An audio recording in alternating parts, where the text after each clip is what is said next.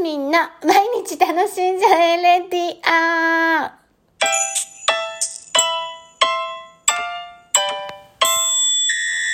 オおはようございます。2023年7月13日木曜日、マスミンです。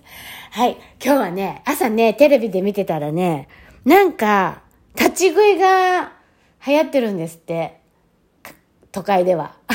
都会では。いや、もうこれはね、都会ではって言わせていただく。まあ、山陰ではね、流行らないですね。あの、絶対ないです。あの、何年か前に、15年ぐらい前かな、一瞬、その、飲み屋街に、あの、立ち飲み屋が一瞬できたんですよ。で、私なんかはね、足腰強い方なんで、結構歩くしね。全然行きますよ。で、立ち飲みしてたら、まあ、夫と一緒に行ってたんですけど、やっぱりね、山陰の人はね、車にガンガン乗るから、歩き癖がないから、あの、やっぱ立って飲むっていうのがね、あの、あしんどいみたいですね。もう、5分10分で。私なんか30分40分、まあ、1時間ぐらい経って飲めそうだなと思って行きましたけど、ダメみたいと思ったんです。で、まあ、その時は夫と一緒でそうでしたけど、多分夫だけじゃないとは思います。だってね、やっぱりね、やっぱ皆さん歩かない まあいいや、それは置いといて、置いといて、なんか都会で立ち食い屋さんが、立ち飲み屋さんとか立ち食い立食のところが増えてるんですって。しかもあの銀座小野寺のあの有名なお寿司屋さんでさえ、どっかのお店に、どっかにね、あの立ち食い屋さんを出したんですって。で、その立ち食い、立ち食い屋さんってなんか表現が悪いな。なんかないのかなうん、まあ、立ち休それはお酒か。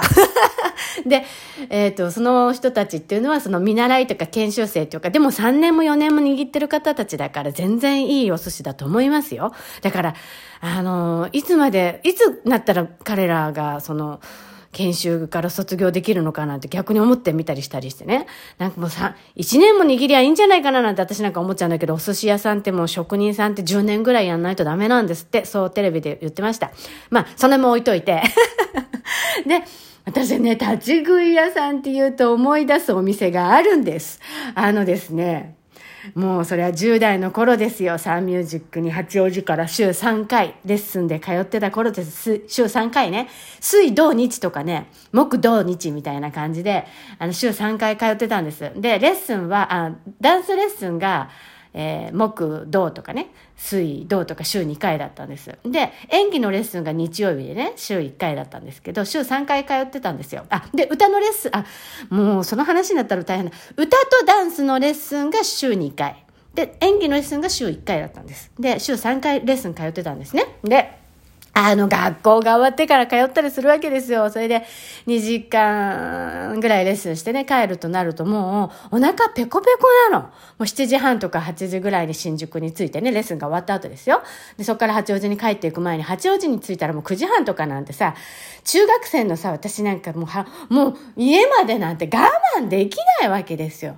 で、何が大活躍してたかっていうと、立ち食い蕎麦屋さんでございます。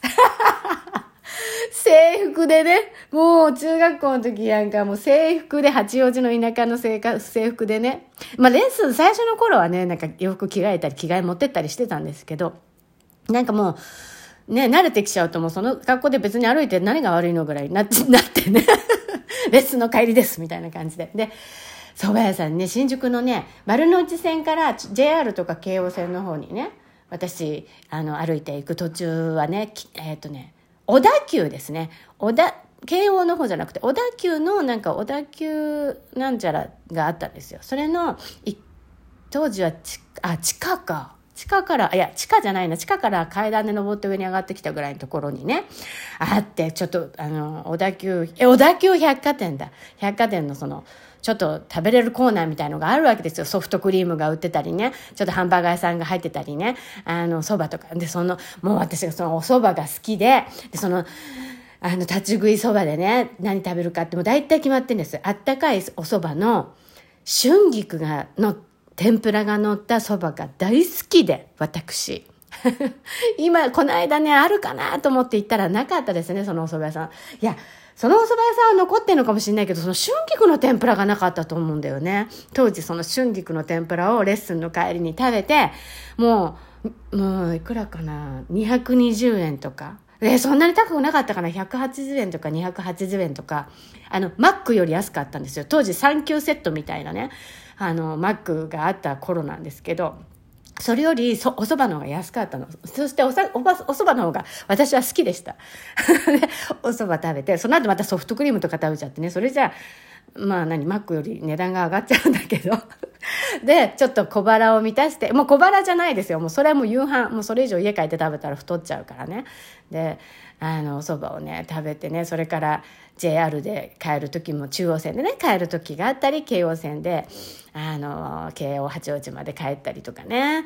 もうね、立ち食いって言ったらもうね、私はもう春菊の天ぷらのあったかい蕎麦っていうのがね、もうすぐパーンってもう、パーンーンって蘇るんですね。懐かしいでございます。なので今もね、家、お家で天ぷらすると必ず春菊の天ぷらするんです。春菊の天ぷら美味しい。はい、というところでございました。今日も皆さん楽しんでますみんでした。